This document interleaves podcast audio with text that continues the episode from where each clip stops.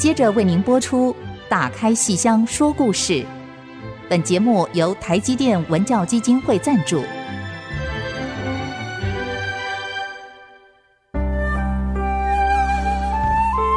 打开戏箱子，看见台上的精彩一刻。戏箱子里还有许多你不知道的喜怒哀乐、悲欢离合。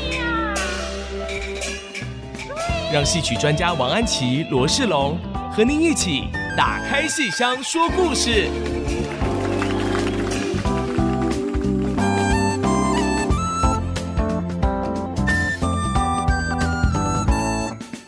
各位亲爱的听众朋友们，大家好！欢迎大家再次收听 IC 之音竹科广播电台 FM 九七点五《打开戏箱说故事》节目，我是罗世龙，我是王安琪。我们的节目在每个星期五晚上八点首播，星期天下午一点重播。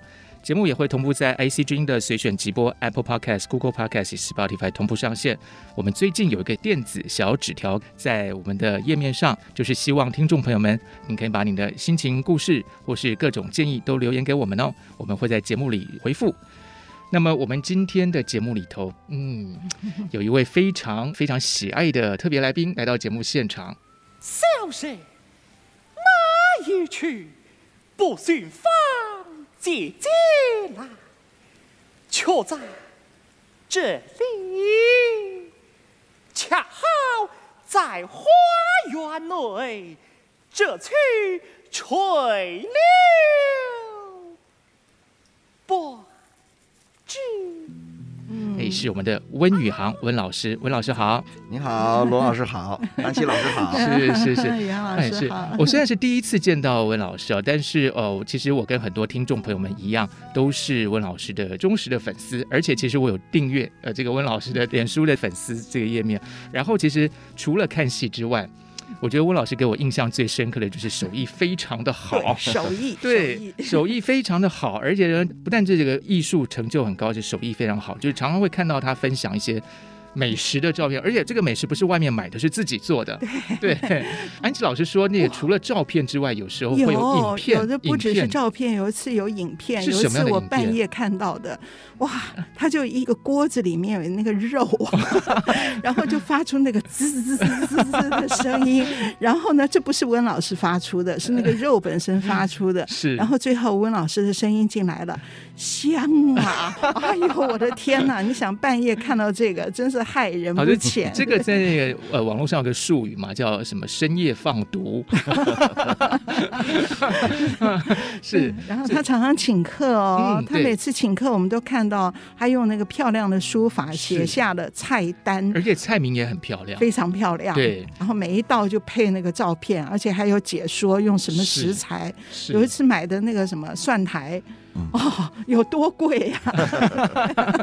哦，前阵子好像那个鸡蛋比较贵的时候，我印象中好像温老师还做了一道什么菜，都说这道菜非常的名贵。现在鸡蛋对，好像用那，然后那蛋好像很。很只要好像有点豪奢吧，因为用了五颗鸡蛋之类的。对，然后老师还呃，听安琪老师说，就是有时候温老师还会带着整锅的这个。哦、他常常带菜到国光来，嗯、然后有一次我就记得带一个好大好大的锅子，里面不知道几百颗汤圆。哇哦，汤圆呢？我热的热的热腾腾的 汤圆，就从家里这样端到剧团。对对。是温老师是怎么样带到国光的这个汤圆？呃，就是打车过来啊、呃、，taxi。然后就，可是那您端着那个锅子车门，然后 啊，对，反正呃，司机大哥都是很啊，很担心，怕洒了他的，他满满的。如果我是司机大哥，应该会说，我们先吃了一碗，再再过去好了。香啊，一路有多香啊！是是是是是。温老师是从小就会做菜吗？呃，从小跟姥姥长大，所以呃，每天一日三餐看着姥姥做，而且呢，呃。那有的时候也会帮个忙啊，做个下手是啊，所以慢慢的就会了啊。从小就会什么切面条啊、擀面条啊这些简单的，嗯。后来自己独立，自己开始自己做啊，是越来越有兴趣。是，嗯。那戏曲是跟着姥姥，没有，我们家里人完全没有什么喜欢戏的，或者是啊，或者是有这个文艺团体的这样的人。是啊，我是我们家的独一份儿。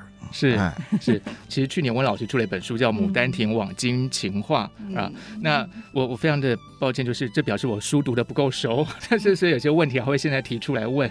对，但是这本书非常的好看，非常好看。对对对，把当时那个五十五出祖本《牡丹亭》在全世界演的细节、照片，嗯哇，这温老师的资料的收集跟他的那个记忆力实在是太惊人了。是，所以这是非常非常重要的史料，而且是所有温粉一定要熟读的。是，里面几乎跟着温老师走遍了全世界。是是是，其实温老师给我们很多听众朋友们，至少我这个年纪。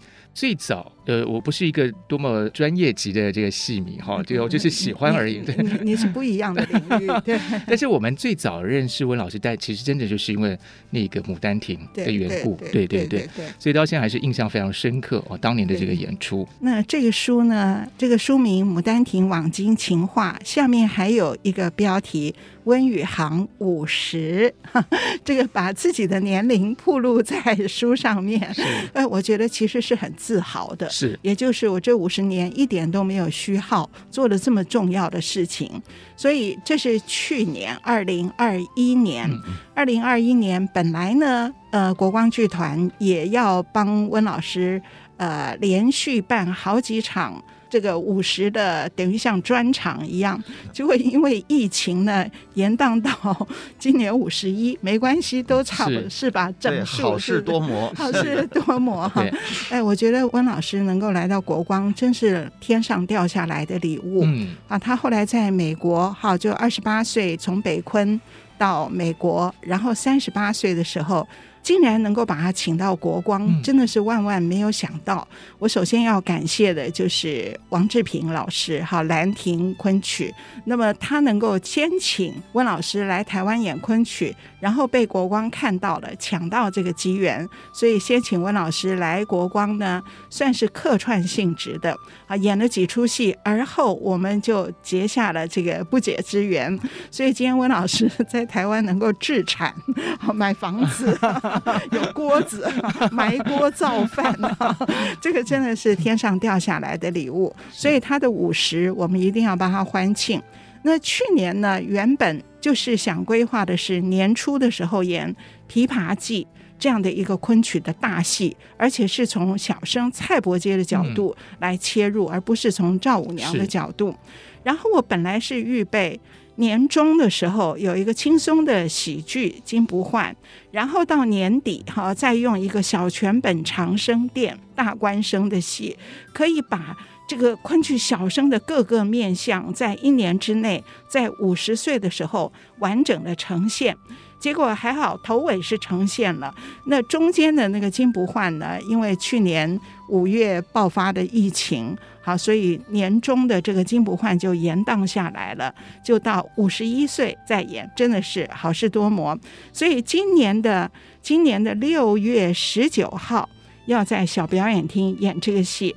温老师是不是可以先介绍一下金不换这个戏？您在上个世纪先到台湾来演过。千禧年的时候，千禧年算上个世纪，一九一九九七年的时候，一九九啊，还要早早几年，对，那是我第一次踏上台湾这片土地。啊，我这个五大昆团啊，我就特别的呃带了这出戏，那个时候被称之为新秀啊，然后呢，这是整个呃十几场演出当中的第一出戏，打炮戏。啊，呃，这个戏呢是我的毕业作品。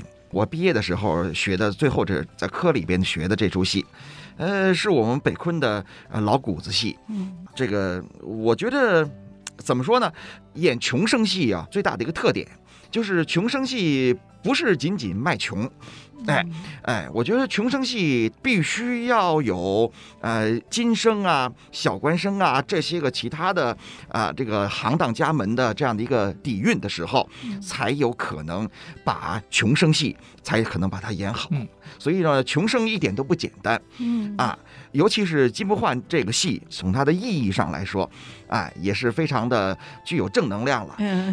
那但是呢，我我当年学的这个戏的时候呢，老师教我的只是是只是一个三十八分钟的一个小小的折子戏。嗯，那么这次我再给大家来演这个戏的时候呢，啊，我会把这个戏把它演全。啊，那么中间呢，呃，有自己一个相对的一个一个独角戏的段落啊，叫做守岁。那么我也把它再重新的把它恢复到舞台上去。啊，过年守岁，对，守岁。形成了一个迷你小全本的这么一个概念。啊，嗯，它就比较好的把整个这个人物他这个落魄啊，流落街头啊，要寻短见，被救回来，自己改过自新啊，然后呢，这个怎么说呢？呃，震撼教育啊，最后幡然醒悟这么一个过程，把它整个的把它呈现出来了。嗯，这个戏呢就比较完整，人物也比较丰满。是。而且这个戏很有趣，是哎，怎么个有趣法？我们先休息一下，好，待会儿来跟听众朋友们继续分享。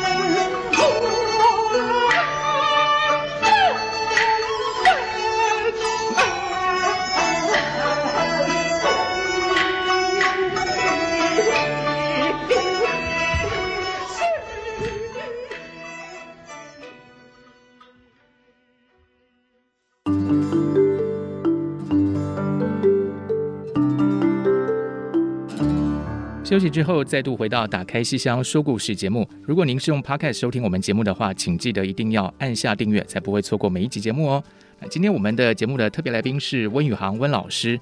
不管您是呃温老师的超级粉丝，或是刚接触温老师的戏，都一定会被他充满热情的声音所感染哦。嗯、那我们在阅读温老师的这个书，或者说看他的戏的时候，都会深深的被他的人格特质所吸引。那刚才聊到了是今年即将要演出的一出金不换，对，浪子回头金不换、嗯、是。那么这个浪子回头是需要有一些人来刺激或是帮助的，嗯，所以这个戏很好玩。儿。它的趣味就是他的老婆。跟那个丫头，然后怎么样来怎么样来刺激你呢？哎，呃，就是他其实设了一个局啊，他的夫人啊，让丫头假扮新婚的丈夫 啊，在他面前为主为主母庆祝生日，然后呢，就让这个这个姚英让他作为下人来试酒。啊，那在他面前，哎呀，恩啊，爱呀，这简直甜蜜的不得了，然后就刺激他啊。在这个过程当中，有很多很多的笑料。嗯，哎，他本来呢就是很羞愧啊啊，怯于看，哎，然后呢，这但是呢又偷偷的看，从这个从这个指缝当中啊，想尽各种各样的办法啊，来偷窥他们两个人的这样的一个这个呢这这个样貌。所以说呢，在这里边就有很多很多的呃笑料。这个戏呢，本身它还有其他的一个名字，叫做《山火炉》。这个戏不仅仅是呃昆曲有，其实在北方的一些个地方剧种当中也有，比如说河北老调啊，里边就有。那么，这我的师爷白云生先生其实也是借鉴了很多河北老调的这样的一些个表演方法，把它融汇到这个昆曲当中来啊。所以说呢，一边山火炉啊，这个眼睛还一边一边瞟着啊，瞟着那对新婚夫妇。哎呀，他这个吃醋啊，这个百转千回，特别的有意思。嗯在表演上呢，是就很有特色。所以我可能是很早以前，就是您说是九七是吧？哈、嗯，那个时候看了您的这个戏，器然后看的就是贵池《狮吼记》贵池，所以我一直觉得温老师在舞台上很有喜感，是，是，其实是是进入这个人物，嗯，您、啊，这这 我觉得那个喜感很好玩，所以您到国光前几年，我还一直觉得，哎呀，不太适合演悲剧吧，那么有喜感啊，而其实完全是这个，因为这个戏而进入那个人物，对不对？那个那个贵池也是笑死我了，我好像看过哎，对，非常好笑，对，被罚跪的，对，呃，我是觉得也是，呃，到了国光以后啊，呃，才开始真正的有意识的开发自己。我到了国光以后，演了一系列的这个坏人。啊，就什么什么张继宝啊，类似于这样的人物，就是让那个坏蛋专业户啊。哎，后来我才发现，原来我也有一些个喜剧的天赋哎，被那个被挖掘出来啊，我觉得也很好啊，可以在舞台上演很多这个甭我们叫做甭脸逗哏。啊，哎，绷脸逗哏，哎，这个这样的 角色很有意思。绷着脸，绷着脸逗哏，对，很好玩。这个北京话，绷脸逗哏啊。对，我听温老师讲话非常有趣。你们有没有觉得世龙跟我们制作人有没有觉得温老师？平常讲话的调门就比我们高，嗯，对不对？对，所以平常讲话我其实很有戏剧的这个张力在里头。对啊，但是我很好奇，所以温老师，您觉得您自己本人是很有喜感吗？还是是个坏人呢？还是是个？就您觉得您自己的个性是什么样子呢？哦，我觉得我个性还是蛮开朗的。嗯，呃，我自己也有两面性。嗯啊，呃，其实我见到生人的时候，呃，我是不怎么太打招呼，除非有人介绍，那正式介绍哦熟了，然后我才会跟他说话。我很少跟跟外人就直接去搭讪啊，啊这样的，呃，但是熟了以后呢，我就会比较。有那个是北京人的那个说话的那样 那样的味道，是熟了以后就可以吃到您端着那碗汤圆了，不熟的时候就是看都看不到。那个北京味好有意思。温老师是北京，对，我是北京人，是是是。我记得那时候温老师人在美国，然后我想邀邀您来国光。哎，每次我在剧团里面打电话的时候，跟您那个时间是颠倒的，嗯、所以我们剧团的同仁每次上班都不能打电话，嗯、我就不管了，我就自己晚上回家在我家里打，所以我听了好多次。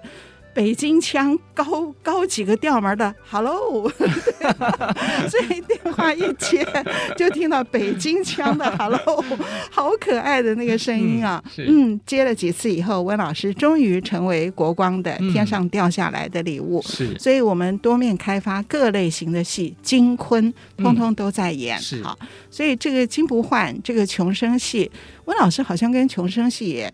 也挺有缘的，我好像记得您说过，您十一二岁头一次上台就是演那个《绣襦记》的达子，嗯、对，就是《绣襦记》那个郑元和跟李亚仙的故事。嗯、那个郑元和 上京赶考，结果去嫖妓哈，把钱嫖光了，然后爸爸找上京来痛打一顿，打死了。所以那是您第一次上台吗？哎、呃，对，那是我有生第一次上台。嗯就演的是达子啊，而且还是在六一儿童节，大陆的儿童节，大陆儿童节，对，吓死小孩子。那么我在国光第一次受邀演出，其实也是新《秀如记》啊，以我跟那个郑元和这个人物有不解之缘。那么后来我们还有《秀如梦》的这样的一个创作，就很漂亮的那个衣服的那一次，漂亮，中日合作的那一次，对对，跟日本的横滨能乐堂，对，所以真的跟郑元和非常对有。不解之缘，对。可是您的个性其实并不是那样的，个性开朗的多，是，而且能够接受的面相非常多，各类型的角色，他还演过乌大伟。我我是觉得在国光啊，给了我无限的可能，各种各样的角色都有尝试。嗯。啊，我这才是觉得在自己在自己的这表演领域啊，可以这个路越走越宽，嗯。啊，面向越来越越多元。是，所以说。呃，我觉得在国光真的是我创作的一个，呃，一个怎么说呢？啊，一个新的一个舞台，非常的怎么说呢？我非常的 enjoy。哎，是，嗯。那您觉得您演过就是比较开朗的角色是？呃，比较开朗的角色呀？对啊，就是比较符合您本人的个性的这种角色有没有呢？呃。其实对我来说，呃，《康熙与鳌拜》里边的小康熙，哎、呃，我真的是演的非常的怎么说呢？舒畅。是啊，非常的舒畅，啊，其实我觉得，呃，只要这个演员走进人物的世界，其实每一个人物对我来说塑造的过程都是非常享受的，嗯，啊，不管他是呃，他是一个开朗的人物，是小朋友啊，或者是一个阴险的，嗯，啊，或者是一个什么样的任何的一种性格，啊，我就是。我不会说，哎呀，我不喜欢那个反面人物啊，我只演这个高大上啊，我这个演员不是这么想的啊。不管是什么样的人物，我都会用塑造的这样的一个态度来把它这个立在舞台上。是啊，所以我基本上不挑脚，不怎么按照自己的胃口啊来塑造人物的。嗯，哎，我记得温老师来国光大概第二年的时候，我们排那个百年戏楼，其中那个重要的角色就是他的原。原型人物是叶盛兰，嗯，那个角色非常重要。可是因为那个戏基本上是有一个话剧的包装，因为是伶人在台下的表演，所以我那时候好担心哦，我就担心宇航昆曲那么温文儒雅的小生，突然要脱掉水袖，然后演一个穿着现代人，就是当时的长袍那种人物，会不会很不习惯？我就每天就问着小平导演，哎。宇航在里面会不会格格不入啊？后来小平都被我问烦了，他就说：“你那么喜欢他，你那么担心干嘛？他绝对没有问题。那还是您刚来国光没多久。后来我去看排戏，一看我就完全的放心。可是有一瞬间我记得好清楚哦，就是魏海敏是跟您那个时候魏老师跟您演一对，其中有一个地方你要过去。”跟魏老师很接近的地方，然后你就一直躲，一直躲，不敢跟魏老师很贴近。后来小平导演就在那边拿着麦克风说：“宇航靠近一点，靠近一点。”然后你一直不靠近，然后魏老师跑过去一搂就贴在一起了，笑死了。你还记不记得？对，那是 那这是我我第一次演这种现代题材的戏，是啊，其实有很多都是需要适应。那需要适应，有很多很多东西需要放下，而且呢，在没有水袖啊，没有这种传统的这种加持之下，那他的这个手要有地儿放，这个身体啊各个方面啊，然后呢跟对方的交流啊各个方面啊，我觉得都是全新的啊，都是呃慢慢的摸索出来的。是，有的时候可能在排练场上的过程当中有放不开的地方。是，你面对魏老师会不会有点害怕？对，那个时候蛮紧张的。是啊。刚来的时候是是，是，但是都是一直以一个最专业的心情去面对这些角色、这些任务。对，我觉得温老师真的是一个很有感染力的人。大家这个每次听我们节目都会感觉到安琪老师非常的温柔婉约，但是今天安琪老师一直处在非常开心的状态，然后就是就是我们都聊得好高兴哦，所以我们要先稍微喘口气啊，先休息一下，待会儿再继续畅谈。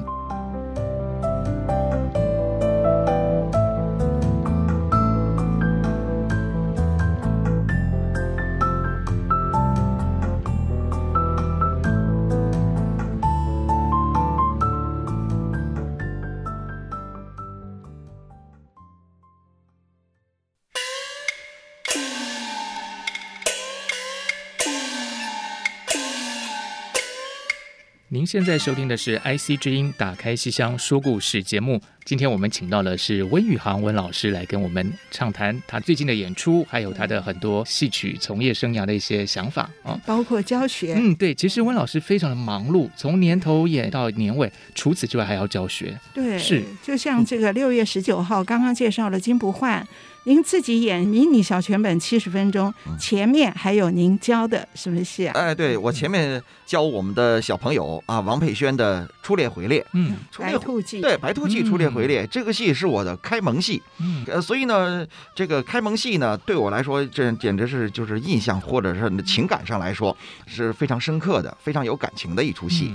那么。安琪老师跟我提了这件事情之后呢，我就呃，其实就着手开始教我的学生王佩轩。嗯、所以呢，这出戏他会把在我们的畅享小厅六月十九号的昆曲专场当中、嗯、啊也呈现出来。还有另外一出戏，呃，是那个连环计的呃问探，这是又是一个新年度的昆曲专场。嗯啊，除了我演出以外，我还希望能够让更多的年轻人来传承昆曲。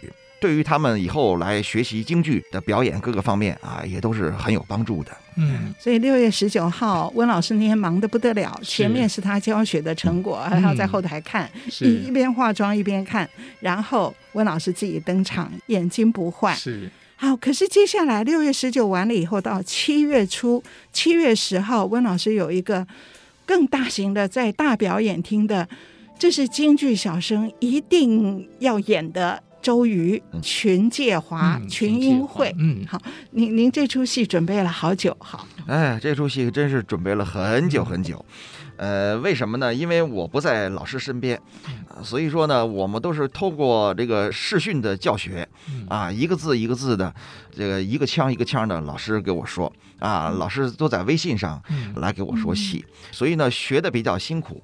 再一个呢，这个篇幅也很大，啊，整个的这个戏的分量。尤其是这个戏的分量非常重，嗯、啊，这个是我们本来是要在去年演，今年呢，我们就放在我们的团庆啊很重要的场合来演出这个群介华。群英会这个戏肯定是京剧小生的，呃，不能说天花板，我看也差不多了，它是等级最高的一出戏啊。那能够把这出戏拿下来，呃，需要这个小生各个方面的能力，呃，怎么说呢？尤其是。在塑造这个周瑜这个人物上啊，周瑜这个人物，我们从小老师说啊，这个扮相差不多的人物，那比如说吕布和周瑜如何来对比？那说吕布那样的一个飞扬跋扈的那样好酒贪色啊，这样的一个人物，他这个抬腿要高，落地要飘啊，他对这个人物有非常非常简练的这样的一个阐述啊。那么周瑜不一样。啊，周瑜攻于心计，所以他的出场，你看他的眼神呐、啊，总是左右扫啊，总是左右扫，他总是提防着别人啊，看看别人呢有没有如何如何，他非常的攻于心计啊，而且呢，他的落地呀啊，啊很沉，抖袖也不像这个吕布似的。啊，啪，把袖子掸起来，啊，然后呢，像那个大飞燕儿一样的啊，来抖这个袖子啊，都是他具有他的这样的一个身份和地位。所以说呢，这个人物其实很难掌握，很难掌握他的分寸，因为他是一个水军都督的这样一个地位，尤其是他这样的一个性格，他又好又好嫉妒别人，就揣测别人。但是呢，呃，在这个诸葛亮面前。他一而再、再而三的被戳破啊，那他的这个心情里边就像要吐血的这种感觉，就这种东西啊很难把握。再一个呢，就是说他反而要非常的中规中矩，他是这个所谓的京剧京朝派的最典型的人物，非常的方正。啊，非常的规范，看的就是这个。他不要你看什么啊，这个非常新奇的东西啊，他要的是看你演员的这样的一个横平竖直。嗯，哎，所以说呢，你要是没有很好的这样的一个京剧的训练，那很难把这个人物演正。嗯，呃，所以说这个人物怎么说呢？就是所谓的京朝派的这样的一个样式的啊一个集合体。嗯，哎，虽然说唱腔没有非常的繁重。啊，但是呢，表演很繁重，嗯，场次很多，嗯啊，其实见的人物也很多，嗯，哎，其实蛮难演的。您说的老师就是林茂荣老师，对，林茂荣老师教我的这个戏，就用微信这样教，对啊。那么很不一样的就是，呃，我现在学的这个路子是江派的路子，江派的，江派的路子跟跟叶派有什么不一样？呃，其实样式都一样。这个戏因为比较是，哎，对，这都是从萧长华先生那边来的啊。这个萧长华先生说，嗯，这个盛兰是我教的呀，啊，其实呢，这个。姜妙香先生也是啊，也是萧长华先生给传下来的戏教的这个戏，所以呢样式都是一样的啊。但是呢，在这个声腔上，固然江派和叶派它有一些个比较呃不一样的东西。那个江派比较灵动啊，它那个声腔也比较翘拔啊，念白上呢比较讲究这种跌宕起伏，所以说。跟叶派的来说呢，风格不是特别的一样，嗯。啊，但是呢，我们还是呃没有走出京剧小生啊那个京朝派方正的那样的一个规范，嗯，哎，您上次演过一次是后面对火字打黄盖那边，对，那时候好像还没有拜林茂荣老师，嗯，还没有拜。因为温老师已经到这样的一个份儿上了，可是他对老师哦，真的是每一出戏哦，这是求教求的扎扎实实。我记得去年年初三堂会审这出戏，您也是说一定要跟老师仔细的学，而且您趁着过年回北京。回北京，年初一、年初二都到老师家去，不是拜年，是学戏。然后年初三因为疫情逃回来了，哇，好可怕哦！那次就去年吧，二零二零年，哦，前年哦，二零二零年，前年年初，因为我们那个三堂会审是三月的戏，所以您要是过年没有逃回来，就被封在北京了，我们这个戏就演不成了。哦，那次好恐怖啊，很惊险，那很惊险。可是我就记得老师过年拜年。结果是把三堂会审的王金龙跟林茂荣老师一字一句的，嗯、还有包括人物性格。我觉得跟老师学过以后啊，哪怕是老师给我讲一遍，嗯、啊，我觉得心里都非常的踏实。嗯，呃，那么这个这个也一样。啊，老师也是有几个点啊，老师特别的注意，就比如说周瑜让请那个诸葛亮去那个巨铁山劫粮，啊，然后他就说这个想要借曹兵之手把他杀掉，啊，回来以后呢，这个鲁肃就说那个诸葛亮哈哈大笑，然后呢讥笑他只会水战不会陆战，啊，他就非常的生气啊，他就是说原令追回啊，有原令追回这么四个字啊，那么。这个林老师有一个很特别的动作，老师一直在讲这件事情。他就说，当时姜妙香先生看到啊李宝荣老师这个学生来这个动作。姜妙香先生就说：“哎，你这动作很好，这个动作我要学下来啊！哎，他这个引为佳话啊，就是学生的一个表演啊，引起了老师的注意啊，老师反过来跟学生来学习这么一个动作啊。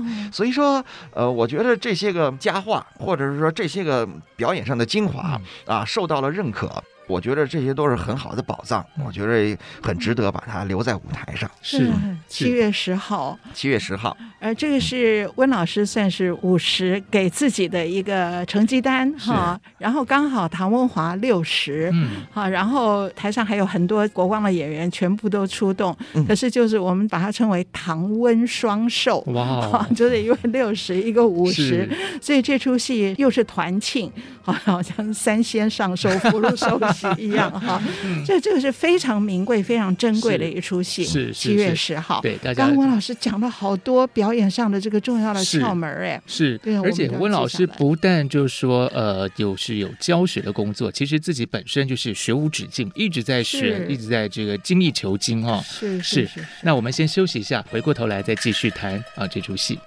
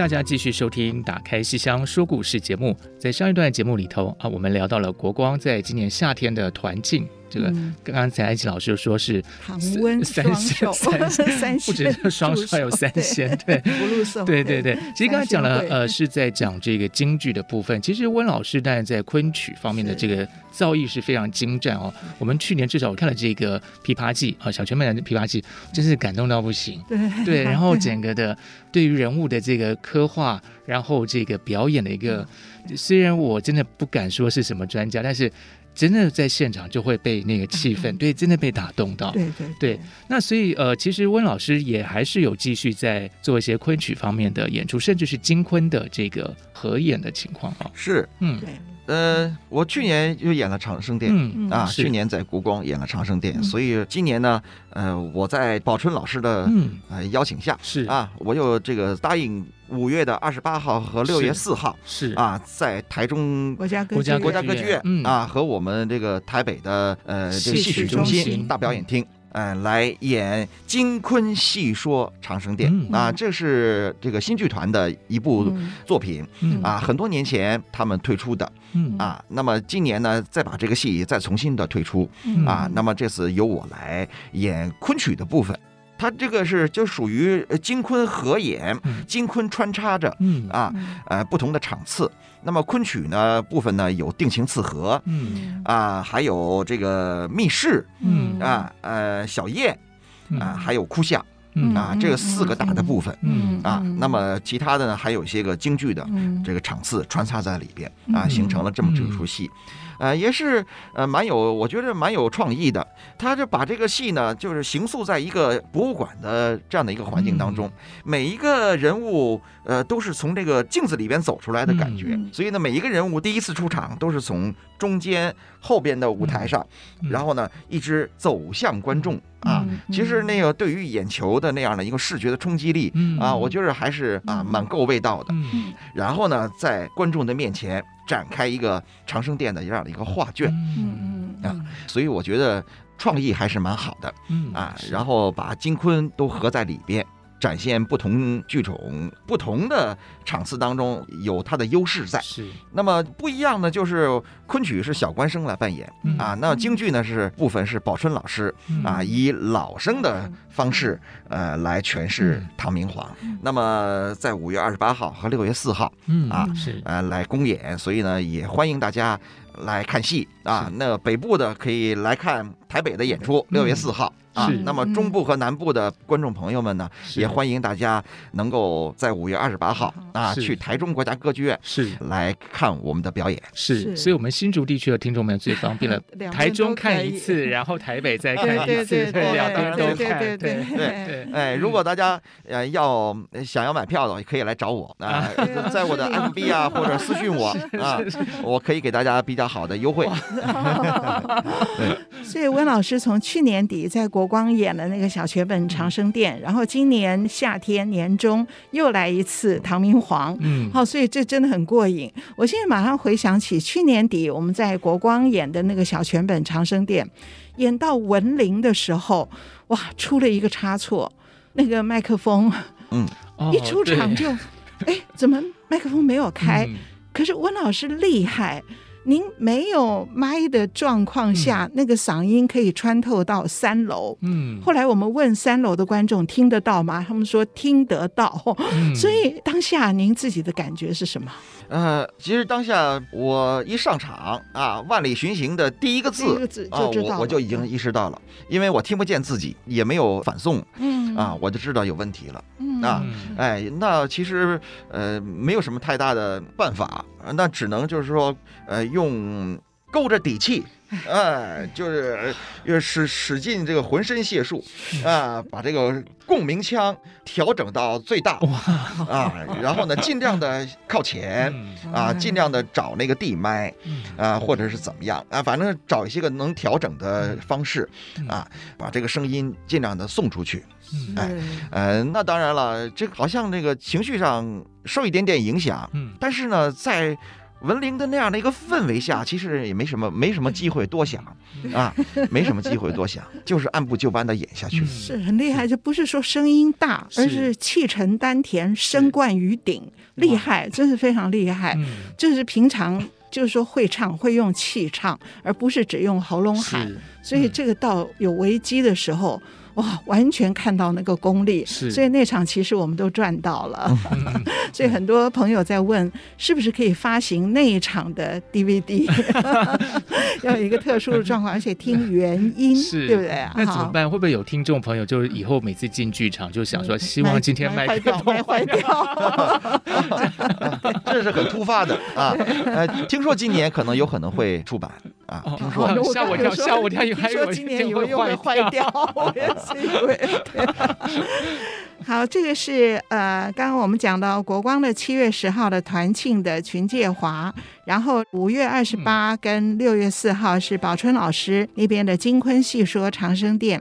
接下来您还忙呢？哎呀，今年八月。今年很忙。八月有一个新的要到那个球里面去，对，那个皮蛋豆腐，嗯，那个八八月八月二十号，八月二十号，我们就是他有一个开幕季，是。啊，台北表演艺术中心的开幕季啊，呃，那么非常有幸的跟魏老师魏海敏老师啊演一个洛神。嗯，洛神这个戏本身就是梅派和江派的搭档戏、嗯、啊，其他的派别都没有这个戏，是，所以说呢，我作为这个江派弟子陪着魏老师演啊，那我觉得再合适不过了、嗯、啊，气质，哎，对，是，那么曹子健，那么这个戏呀、啊，呃，这个戏在我老师啊林茂荣老师的这个口中啊，也是一个非常好的戏。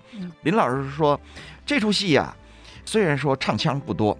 而且都是什么散板啊、摇板，但是呢，每一个散板跟摇板，它中间都会有些个小小的、些微的差别和差异、嗯嗯、啊，是这个江派当中非常有特色的小品。嗯嗯、哎，老师，呃，就是江妙仙先生啊，我师爷。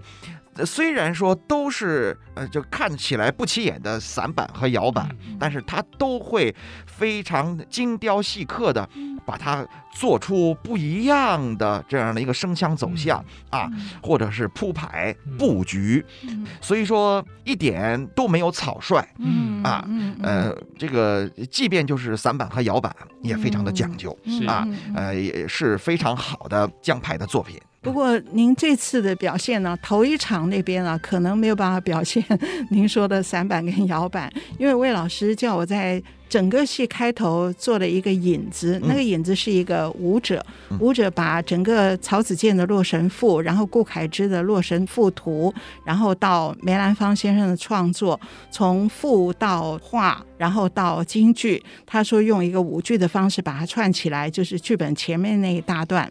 那么由这一大段要接到曹子建出场，魏老师就说不要用原来的那个，所以我就想了个半天，这边该让曹子建唱什么？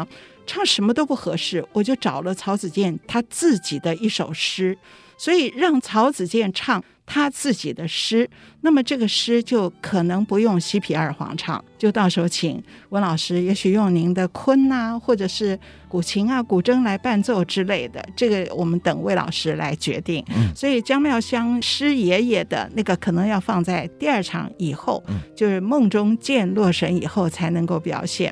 好，这个我们到时候还会细说。这是八月二十、嗯，在那个球里面哦，皮蛋豆腐里面有百叶，还有贡丸是吧？对。在建台那边那个，剑台那个对，然后九月底国光还有一个新的创作，温宇航老师要演一个很特别的人物，呃，幽灵天子啊里边的一个人物。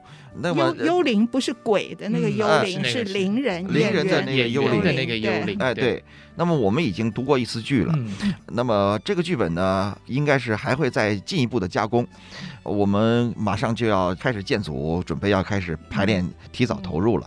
啊，这个戏我看完以后，我觉得，哎呀，其实分量蛮重的。嗯，啊，很重啊，就分量蛮重的。那我觉着表演上。还值得再去深思熟虑。嗯，当然了，今天给大家卖个关子啊，那个没有太多的剧透啊，但是呢，呃，我是觉得这样的一个人物对我来说又是一个表演上的一个新的一个挑战了。嗯，呃，再一个呢，就是说里边有很多很多的念白，嗯，很多的念白，那么能够和我过去的人物就比较不一样。啊，比这过去都是唱啊唱啊唱，嗯、这次呢是念啊念啊念啊，嗯、能够把它用念白的方式把这个人物勾勒出来，觉得是也是一个呃很不简单的事情啊。是，呃、尤其是我啊，我我我我我背我背曲子比较快，啊、嗯，哎，我背念白背这个口白啊。对我来说比较挑战性大啊，我比较慢一些。可是我们很喜欢听温老师的北京腔，是高调门的北京腔。就是所以以后在路上看到我，就会纠缠着他，然后跟他聊天，然后就听他讲话。对 对对，非常好听啊。那我们今天的节目的时间其实呃也快要告一个段落啊。其实大家就是从年头到年尾都有温老师的戏可以看，可以到现场看，可以在台中看，可以在台北看，也可以在南部，就是任何一个地方看。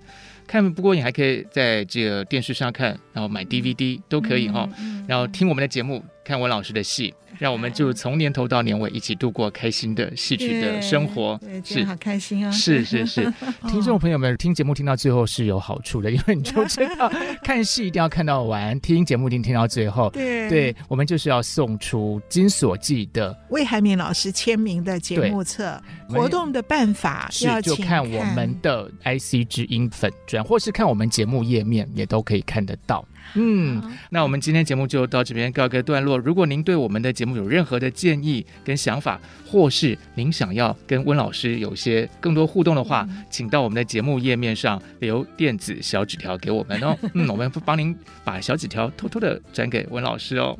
那打开戏箱说故事，我们的今天节目就到这边告一段落。我是罗世龙，呃，我是王安琪，还有我们今天的来宾，我是温宇航，是啊，谢谢大家，哎，我们下次再见，大家拜拜，谢谢，谢谢。谢谢谢谢谢谢温老师，再见。拜拜